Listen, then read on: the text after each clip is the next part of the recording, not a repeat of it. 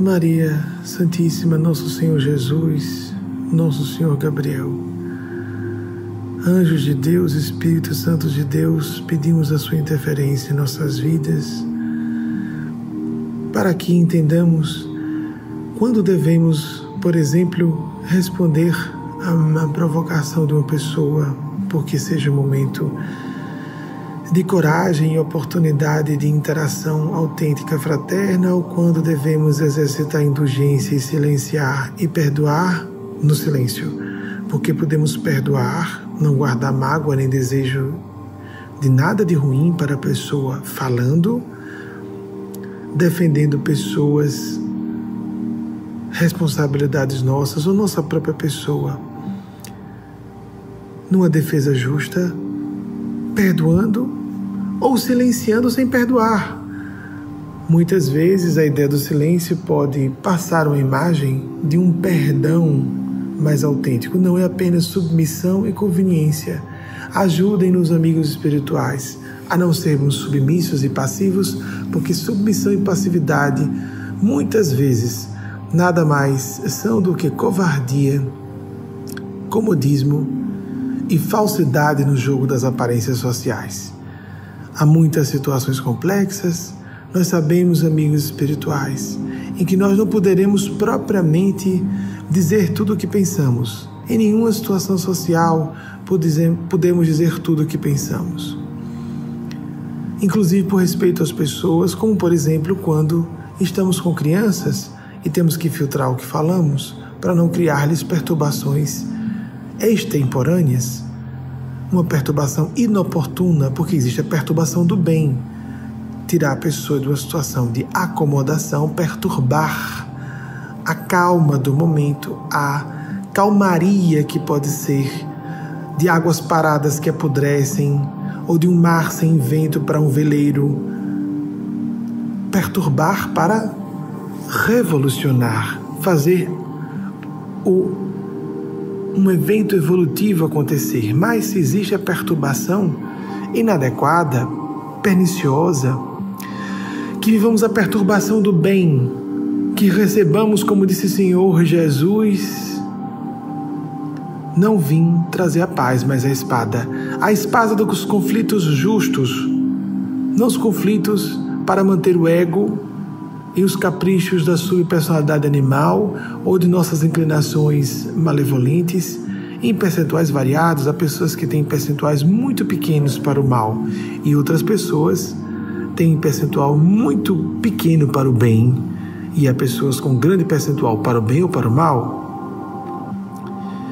Ajude-nos assim a saber quando agir ou não agir, escolher conscientemente não agir porque estejamos empolgados por uma ira do ego, de revide, de impulso de revide imediato, do desgoverno emocional. E ajude-nos a entender quando devemos usar a ira do espírito, a indignação justa, o protesto corajoso, a atitude honesta numa relação, na intimidade familiar, por exemplo, ou entre amigos que realmente sejam irmãos do espírito, irmãs do espírito amigas e amigos que sejam nossa parentela espiritual, família do espírito, das afinidades e dos valores partilhados, do nível de consciência semelhante, o que mais une as pessoas. Ajudem-nos, amigos espirituais, a entendermos essas situações fronteiriças, delicadíssimas, complexíssimas, pela intuição do coração. Por isso, oramos implorando a sua interferência, a sua assistência, o seu esclarecimento pelas vias dos bons sentimentos, da elaboração das nossas ideias e confusões, até que tenhamos uma proposta clara a apresentar para nós mesmos e para nós mesmas e outras pessoas.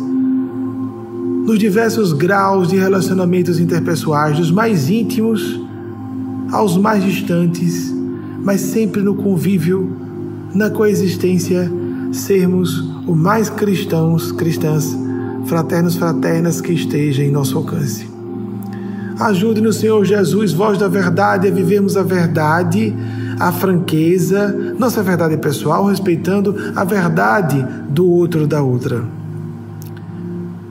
nossa franqueza com respeito aos sentimentos dos outros, mas também considerando que não devemos nos submeter aos abusos, às manipulações de terceiros, como também não podemos submeter aos nossos impulsos de poder e manipulação também.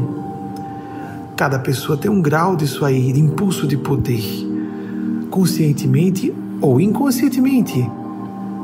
Há graus, da mesma forma, percentuais do quanto somos coração ou quanto somos movidos pelo poder. Como disse o psicólogo junguiano Carl Gustav Jung, o psicólogo suíço, Carl, desculpem, o psicólogo suíço Carl Gustav Jung, o poder e o amor são excludentes reciprocamente. Quanto mais temos impulso ao amor, menos temos ao poder. Quanto mais temos impulso ao poder, menos temos amor. Somos mais coração e caráter ou somos mais ego vontade? Muita coisa elogiosa ou elogiável para o mundo não é para o espírito, não é para Deus, nem é, portanto, para nossa paz e felicidade verdadeiras.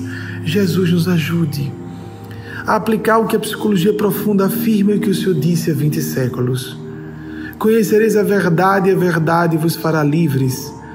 Ajude o Senhor Jesus, Maria Santíssima, grande anjo, grandes anjos, grandes santos e Deus, almas santas, Espíritos santos, divina providência. Nos abençoem, nos iluminem, nos inspirem, hoje e sempre. Assim seja.